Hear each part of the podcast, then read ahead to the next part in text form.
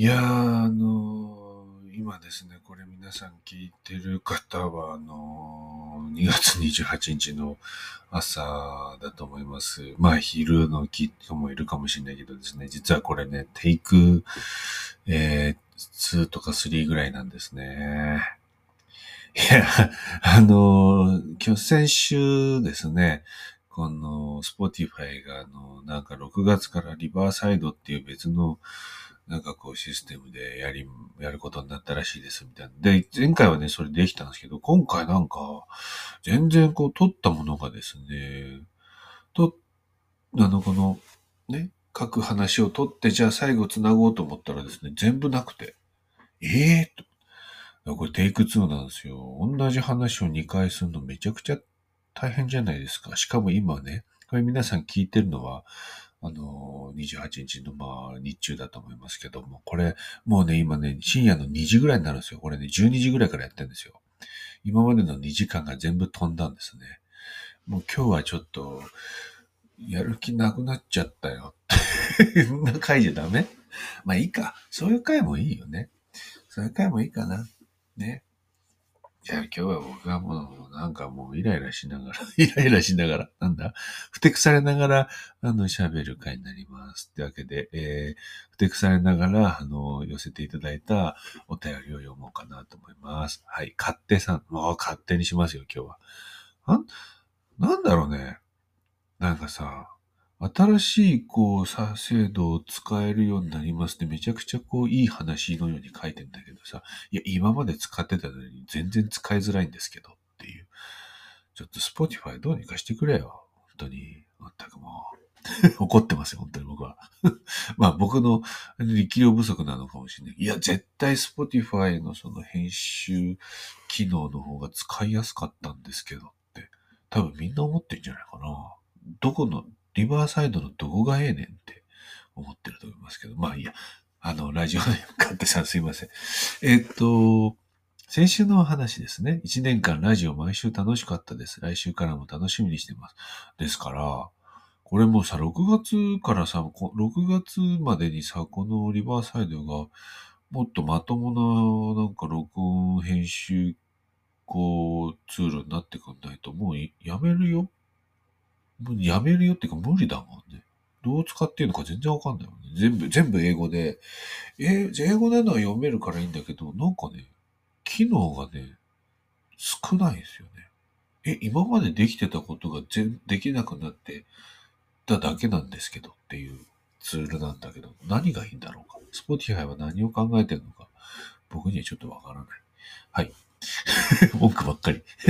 えー、ゴーさんの活動や詩を身近に見れたのもそうだし、あとゴーさんを経由して他のいろんな人たち、詩の教室の皆さんやスコットランドの人々、えーギャラリーで展示した作家の方とか、ゴーさんがいろんな場で会ったお客さんの話とかも、そういうたくさんの存在を知ることができるっていうのがすごく良かったと思います。はい、ありがとうございます。詩の教室の生徒さんの発表会、行きそびれてめっちゃ後悔しました。次回は行きたい。割とそういうことで、毎週のラジオと詩が生きる糧の一つになってたなと思います。ありがとうございます。大げさですね。すいません。いや、だからさ、ありがたいですよ。でもこういうのがね、こんな、なんかよくわかんないことでさ、続けられなくなっちゃう可能性の方が結構でかくてですね、今。ちょっとほんと困るよね。もう、困るね、ほんと。まあ、もう、しょうがないよね。まあ、ちょっとギリギリまで、だから今ね、これ、元の Spotify の編集ツールでやってるんですよ。もうこれも6月、5月中までなんでしょ？多分使えるのは。まあちょっとそれまではね、こっちでやります。もうちょっと、もう大変だもん。寝る時間なくなっちゃうから。というわけで、えー、ちょっとプンプンしながら、本当に。もうプンプンって言えばさ、もう、言う、もうプンプンついでに言うよ。どうなってんですかねこの国は。もうさ、いや今僕あの、外形士からね、あの、早くあの資料をね、あのこの資料をね、まとめて送ってくださいってせっつかれてんですよ。でもさ、なさ、こんなにさ、忙しくてさ、一生懸命やってるによ。あんな、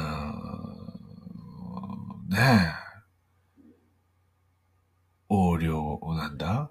ご、金、税金ごまかすわ、支払わないわ、な奴らがいっぱいいるわけでしょ？もうさ、何やってんだよって思うよね、みんなね。もうさ、みんな怒っていいよ。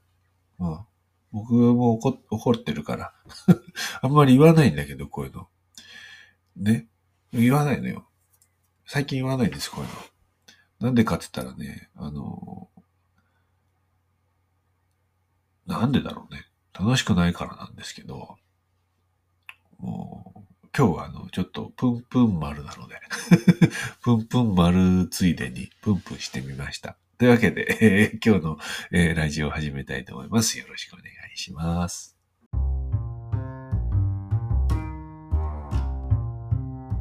ラジオ内田号の一周回ってそれ死じゃん。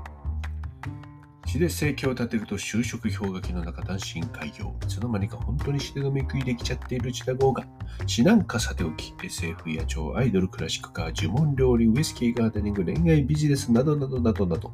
時にクレイジー時に大真面目に即興で影響なトークを繰り広げる30分の番組です。今日もぜひ楽しんで聴いていってください。それでは始まります。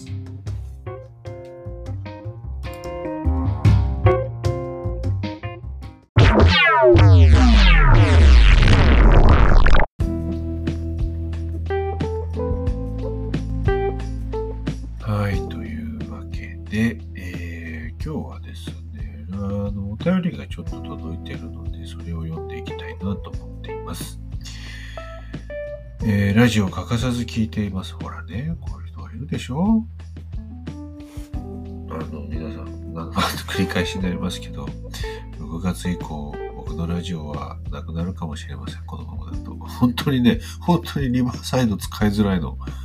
どうしてなんだろう。なんかみんなあの、Spotify にクレーム出してください。すいません。えー、ラジオ欠かさず聞いています。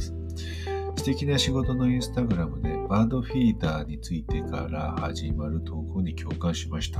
ああ、この投稿の話をちょっとしておきましょうか。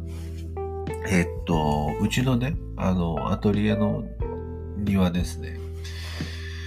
にですね、まあ、木とかの植物を僕は自分で植えて育ててるんですけど、あの、その木にですね、バードフィーダー、まあ、鳥の餌カゴみたいなのをね、ぶら下げてるんですね。これは今年の、本当に、えー、今月から始めたんですけど、スコットランドでね、ちょっとね、いいバードフィーダー見つけたんで、それを買ってきて、そこに餌入れ、餌もね、ちょっと作って入れてるんですけど、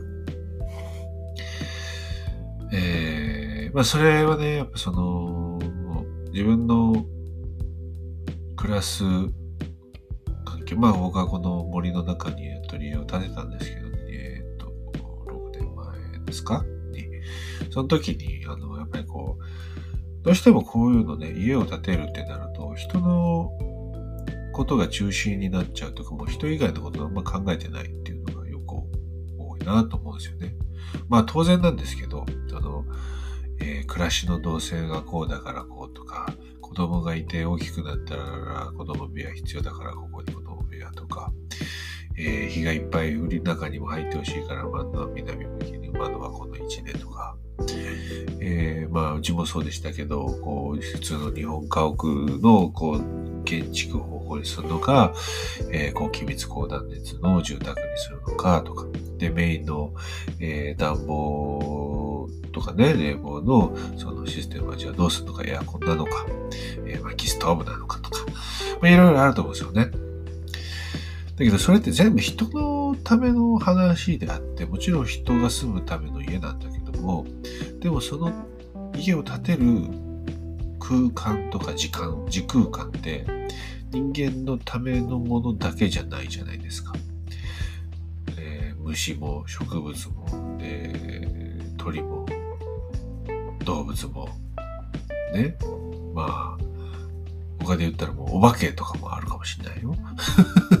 あの、お化けで言うとね、今日はあの2月28日はお化けの九太郎の誕生日です。はい。どうでもいいけども。えっと、まあそう、それね、いろんなものが、あの、同じこの時空間に、えー、共共有してるわけで。なんでその人たちというかその命のことを考えないのかなっていうのは僕は本当に昔から学生の頃からこう納得できないだからこういうふうにねあの自分のアトリエを建てるときにこれはチャンスだなと思って例えばその庭に植物を植えた時もあのねこういう動植物が折れたらいいなっていうので、えー、ちょっとこう茂みになるような植物植えたりとか、えー、既存、もともとあった木も、あの、なるべく残したりとか、えー、コンクリートはあんまり打たないようにして、あの基礎とね、えっ、ー、と、エントランスのその階段、小さい階段ぐらいだけで、あとはもう駐車場とかも打ってないですね。なんでかと、モグラがね、あの、通れなくなっちゃうから。モグラ通れないと、えー、蛇とか、えー、キツネとか、そういう動物たちがさ、餌がなくなっちゃうわけですよ。ネズミね。あ、ネズミモグラとかね。そうそうそうそう。だかそういうのも考えてやめたりとかね。あと照明も下向きにして、なんでかって言ったら、えー、フクロウとか、ムササビとか、まあ、夜行性のね、動物が、動物とか鳥類がいるわけですよ。明るくなって飛びづらくなっちゃうわけですね。とか、まあ、単純に星が見えなくなっちゃうとかね。うちが一軒やるや、やるだけだったら全然関係ないでしょ。でも、それをみんながやったら、やっぱり東京みたいに明るい街になっちゃうわけですよ。東京はもういいかもしれないよ、それでも。でも、今この現時点ですごく星が見えるんだから、別にさ、上明るくしなくていいわけですよ。足元明るくしたいわけだから、なんであれ上向けんだろうってね。それだかね、別に考えてないわけですね。明るくしてればいいやと思ってるわけだよね。そういうこと考えてないからああいうことになってあって。そういうのをいちいち、あの、ちゃんとあの考えて選ぼう。あの選択しようっていうふうに僕は思ってるんですっていう投稿をしました。それについてね、共感してくださったという、ありがとうございます。え、私の場合はキャンプですが、自然に溶け込むことを意識して楽しんでいます。あ、キャンプでもね。例えば明かりはキャンドルの焚き火だけ。そうすると月がすごく明るいことに気づきます。音楽はかけない。そうすると自然と周りの木々に鳥たちが集まり歌を歌ってくれます。他にもたくさんありますが、当たり前のようでみんなやれていない。本来は異物である私とキャンパステントが森に溶け込む感覚は一度味わうとやめられません。それを自宅で実践、体験している郷さん素敵だなといつも思っています。あの最後すごく褒めてもらっちゃいましたけど。そうだね。やっぱそういう感覚は欲しいよね。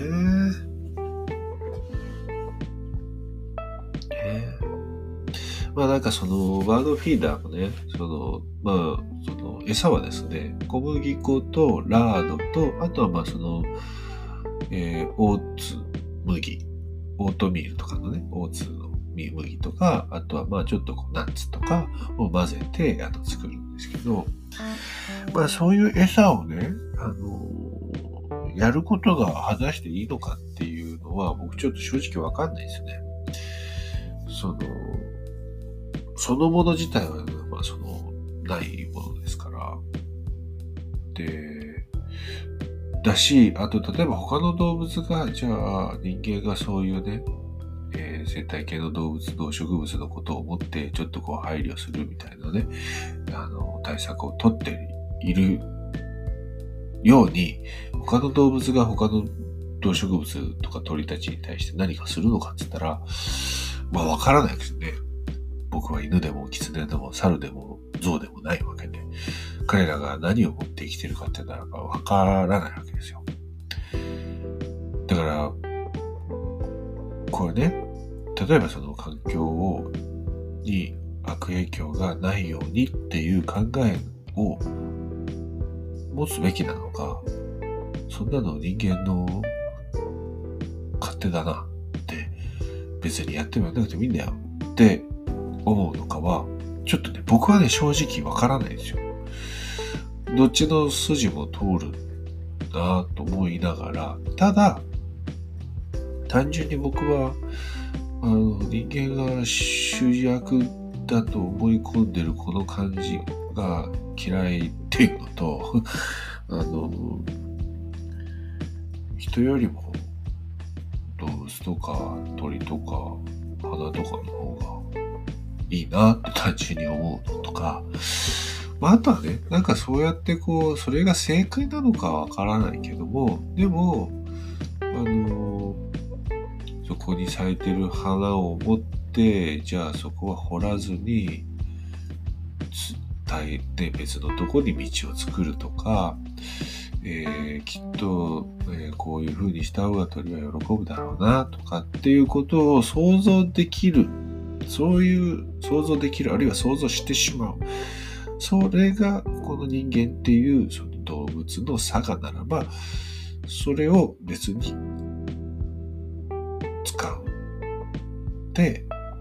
その他の生命に、えー、とあの関係していくっていうのは、それもまた人間の自然なんじゃないかなと思って。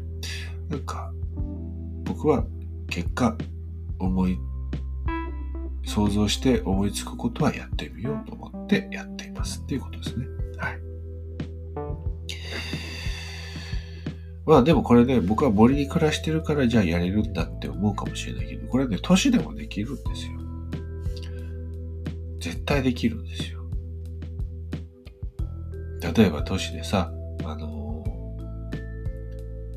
ー、人工芝をね、庭に植えたりするじゃないですか。もちろんね、それもいい。わかるよ。そうしたいのも。でもさ、夏暑いじゃん。どんどん暑くなるからさ、ああいうことするとさ。だしさ、それこそ、ね、虫とか、草とか、花とかっていうものと触れることができなくなっちゃうんですよね。人が。そんなの別に触れなくたって大丈夫だよ。人は育つよって思う人もいるかもしれないけど、もちろん育つんだけど、結構後々聞いてくるよ、それ。って僕は思います。後々だから今言ってもわかんないけどね。そうやって人間は、まあ、これまでの長い歴史の中で多大なるミスを重ねてきてるわけですけど。はい。さあ、もう一個。えー、っと、これはラジオネーム、寝ぼけまなこさん。もうね、僕はもう、このラジオ収録を2時間以上やってますからね。テイク2をやってますからね。寝ぼけまなこですよ。絡んでる。酔っ払いの絡絡んでる酔っ払いみたいになってきたけど。えー、こんにちは。いつも楽しみにしています。この間とてもいい夢を見ました。内容はあえて言いませんが、とてもいい夢でした。その時気づいたのです。いい夢ならばいい夢ほど、覚めたらがっかりすることに。悪い夢、怖い夢は覚めた時に良かったと感じますよね。なるほど。そう考えたら、いい夢より悪い夢の方がいい気がしてきたのです。だからって悪い夢を見たいわけではないのですが、ゴーさんは夢を見、良い夢を見て、いい夢を見て、がっかりしたことありますか？いい夢を見て、がっかりしたこと。ないかも。ないかも。悪い夢、怖い夢見てもがっかりはしないな。嫌だったなとも思わないかもな。どっちも面白いなって思うかもな。まあ、いい夢はがっかりしないけど、ああ、その続きもうちょっと見たかったのに、みたいなのはある。でも、がっかりまではしないかな。で、悪い夢、怖い夢は、覚めた時に良かったあ、よかったってあ、まあ思う時もあるかな。でもそれよりもなんか印象としては、まあ変なんか面白い、怖いの見たみたいな感じかな。誰かに話したいって感じかな。そうね。ノーマルだね。うん。そうね。まあ、いい夢、いい夢か。まあ、いい夢で言うとね、ちょっとね、その寝てみる夢じゃないんだけど、そう、実はこう、あの、前、ちょっと昨日、先週のラジオで言ったかな、僕あの、日曜日に、あの、初めてですね、人生初体験の、あの、ミーグリに行ってきたんですね。乃木坂46のミートグリート、リアル、リアル、リアルミーグリって言うんですけど、まあ昔の握手会ってやつですね。めちゃくちゃ面白いじゃん。握手会なんて行ったことないから、ちょっと行ってみよう。チケット当たったし、ちょっとやってみようと思って、もうね、もう、どういう感じなのか怖いじゃん。うん、でも行ってきたんですよ。で、まあ、その、会って喋るみたいなやってきたんだけど、僕はチケット1枚、チケット1枚、でもまあチケットが多いと喋れる時間が長くなるんですよね。で僕は1枚だったから、何秒ぐらいだった多分ね、10秒ないね。もうね、体感としては5、5、6秒の感じだったね。5、6秒だとさ、まあ、か、媒体するじゃんあの、なんだ、あの、パネル、ね、挟んで、あの、アクリル板挟んでさ、な、はい、対するんだけどさ、もうここっちが一言言ったらもう、はいって次の方になっちゃうわけね。で、僕は退場しなきゃいけない。だから、なんか、多分、本来だったら、あえて嬉しいとかね、あの、いたよ。なんかこう、会ってこう、出てきたら、大泣きしてる女性とか、あの、いたよね。だからそういうふうになんか、喜ぶ、嬉しいとか、ハッピーな感情が湧くべきだったのかもしれないんだけど、ちょっと僕はですね、あのそこに至らなかったな、なんか。だからあまりにも早すぎて、なんか、これ何だったんだろう？みたいな感じでしたね。あの、うん。だから、うん、いい夢なのかもしれないんだよね。あの、その、寝て見る夢じゃなくて、あのそういうね、ファンにとっては、その、推しのね、あの、なんでもいいよ、アイドルでも俳優でもさ、なんでもいいと思うんだけど、会えるのって嬉しいことだと思うんだけど、でもその会い方って結構大事だよねって思いました。まあ、あれも多分経験を重ねてさ、なんかうまくできるようになったら、あの、ね、楽しいのかもしれないけど、なんか初めてで、なんか、何だったんだ、この時間っていう感じでしたね。なんかその感想が一番大きいから。俺何だったんだろうっていう。あの、まあ、経験としてね、楽しかった、面白かったですけど、あの、それ自体がなんか、うん、満たされる感じではなかったな、僕は、正直言って。だからその、いい夢ほど覚めたらがっかりするみたいなのは確かに、あの寝てみる夢とは違う話だけど、まあ、その点、その、今の話で言えば、がっかりまではいかないけど、あ、こんなもんか、じがしましたね。で、それで帰りのその道中で思ったんだけど、まあ僕なんかはそんな、ね、あんな大きなビッグな、ビッグマーケットの、あの、人間じゃないから、もう比べるのはもう全然こう違うんだけど、でも、例えば詩集を読んで、この詩書いた人がじゃあ自分の県にやってくる。ああ、じゃあちょっと緊張するけど、朗読ライブ行ってみようって言って、申し込んで来てくれるわけですよね。まあ、そ、そんな、そんな感じじゃないかもしれないけど、そういう人もいるわけですね。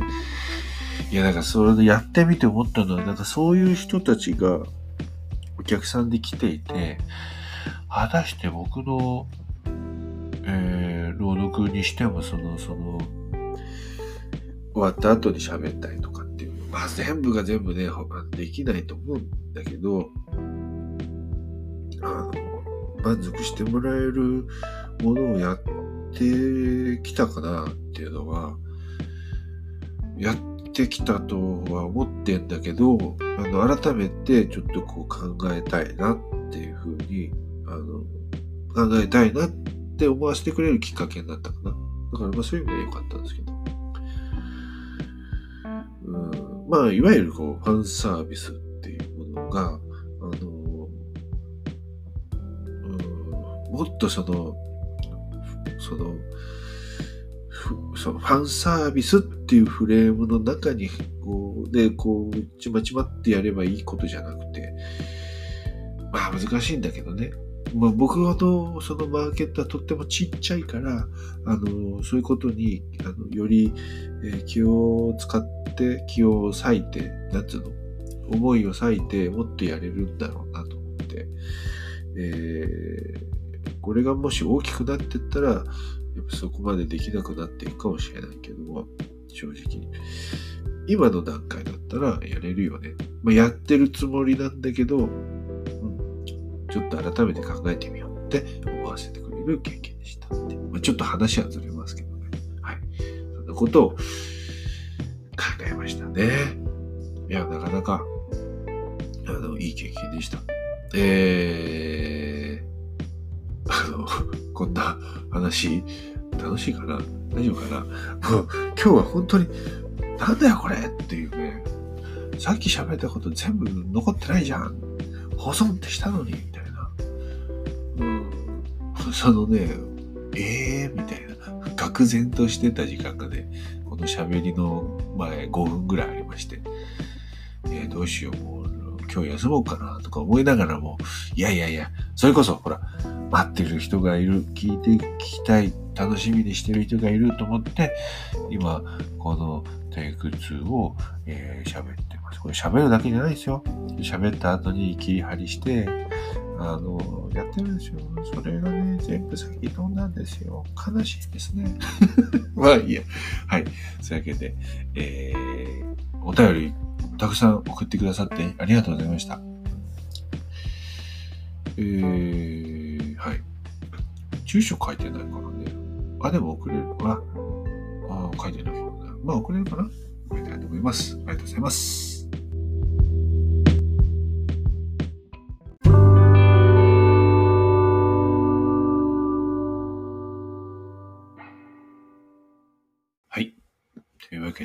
つもはですね、トークの部分もうちょっとね、あの、2個3個に分けたりするんですけども、それこそもう、もう今、時間は、それ収録してる時間は2時半ですよ、深夜の。もうちょっとね、大変なことになってきてますので、こんなはずじゃなかったんですよ、今日は。12時ぐらいに寝る予定だ、11時ぐらいにはね、寝ようと思ってたもう、と思って。まあ、もう、えー、悲しみを通り越して怒りになってきてますけども、えー、今日読む詩はですね、えー、悲しむソルフェージュという詩を読みたいと思います。この詩は2016年、もう、そうか、だから8年前に書いた詩です。えー、僕の本だと、えー、確か鬼は逃げるに収録されていると思いますね。あんまり、あの、僕の、えー詩の中で、それほどこの詩が好きですと、この詩をね、あの、その、 favorite、favorite poem に、えー、あげてくれる人はそんなにいないですけど、僕は、あの、とっても好きな、自分で、えー著者が一番あ、著者が好きだという、思っている詩ですね。はい。えー、なんていうんですかね。その、まあ、あの、空き地の勝手に入っている孤独の一生とか、まあ僕の、えー、詩全般にこうなんか通じていることかもしれないですけど、まあ世の中でこう、マイナス、ネガティブに受け取られているものの、なんていうんですか、えー、アイデンティティを傷つけるのはどうなのっていう、それをネガティブと捉えることによって、っていうなんかそういう思いがね、ずっとあるんですね。えー、例えば孤独の一生は孤独というものが主人公になった詩なんですけど、みんな孤独は嫌がるわけですよね。でも嫌がったら最後、孤独は濃くなる気がするんですよ。なぜなら、虐げたからっていうね。じゃなくて、その自分の中にその孤独をこう、ちゃんとこう、いさせてあげること。それによって、孤独っていうのは孤独ではなくなってくんじゃないかっていう。だから、孤独が嫌ならば、愛するっていう、その対処のベクトルの持ち方が、ちょっと世の中間違えてないっていう、多分ね、それ高校生ぐらいから多分僕は思ってたんですよね。それを書いた詩なんですけど、この悲しむソルフェージュもちょっとそんな思いがあって書いた詩です。それでは読んで参りたいと思います。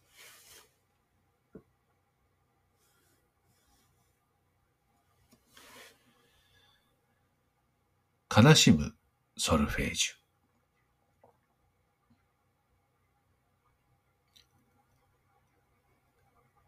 悲しみは乗り越えるためにあるのではない。ただ、悲しむためだけにある。やまない涙がコップを溢れても、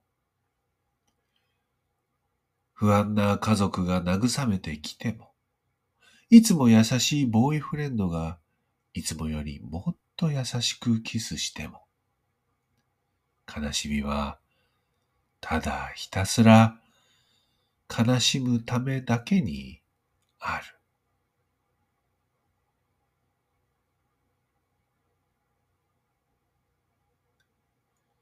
悲しみは半分にすることはできない。誰かに悲しみを伝えたくなったら、電話を掴んだまま一日過ごしていい。誰かが悲しみを聞きに来たら手を取り、膝を寄せて話したらいい。悲しみはあげることもできる。だけど、振り向けばそこに、君の分の悲しみはちゃんと残っている。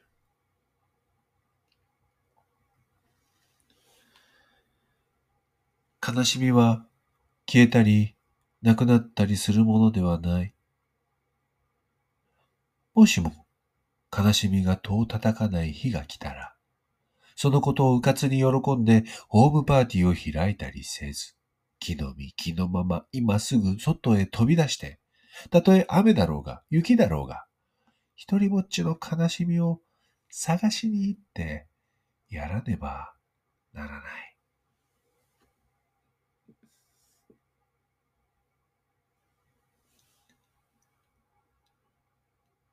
悲しみは君を強くもしないし、かといって弱くもしない。悲しみはただの悲しみ。君はただの君。君はこれまで通り君で、悲しみはこれからずっと悲しみ。今日弱は窓の外の雨の音。悲しみは君を決して一人にしない。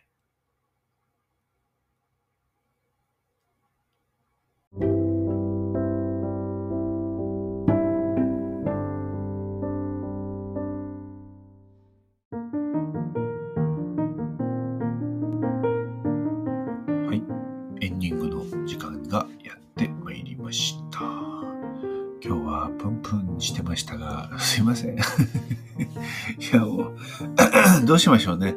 ちょっと、あの、なるべく早く、どうにかできるようにしたいなと思います。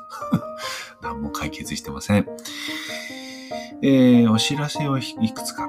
えー、今週末3月2日土曜日、えー、夜ですね、え長野県松本市の、えハンバーガー中心に美味しいえー、ダイナーの All These Be Goodies というお店で、えー、3回目になりますか？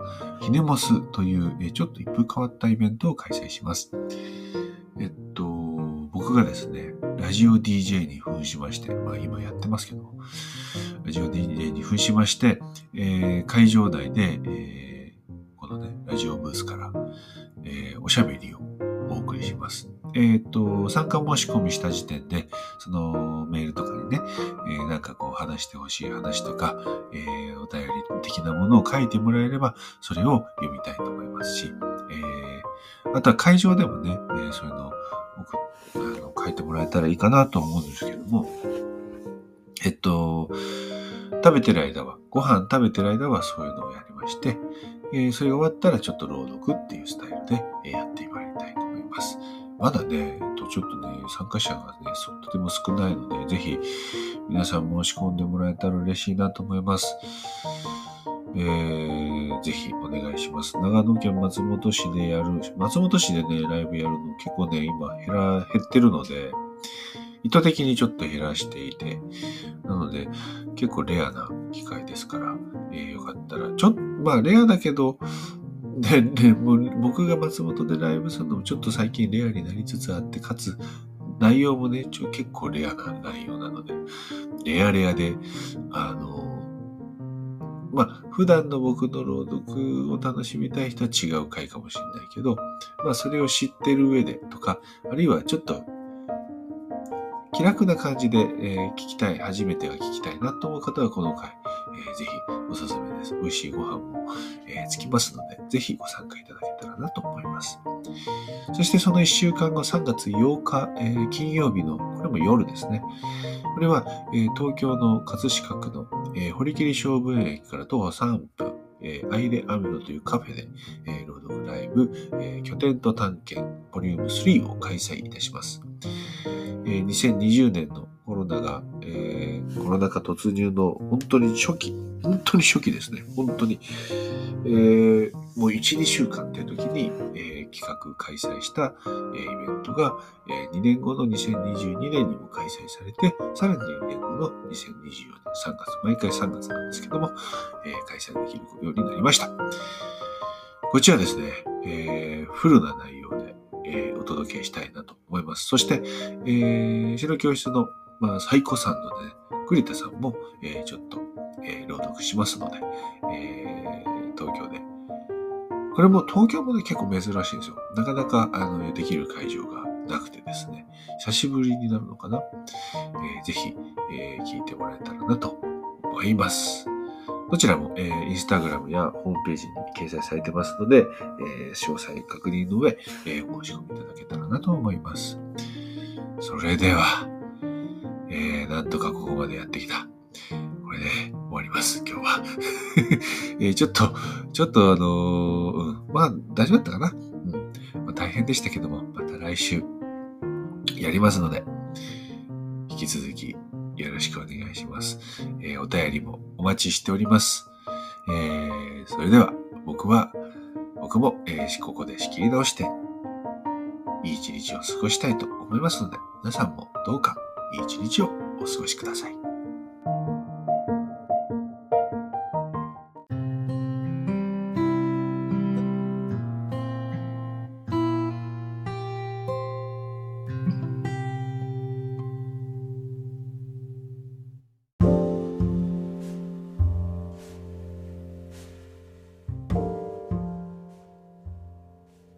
ラジオ内田剛の一周回ってそれしじゃん See you again. Bye.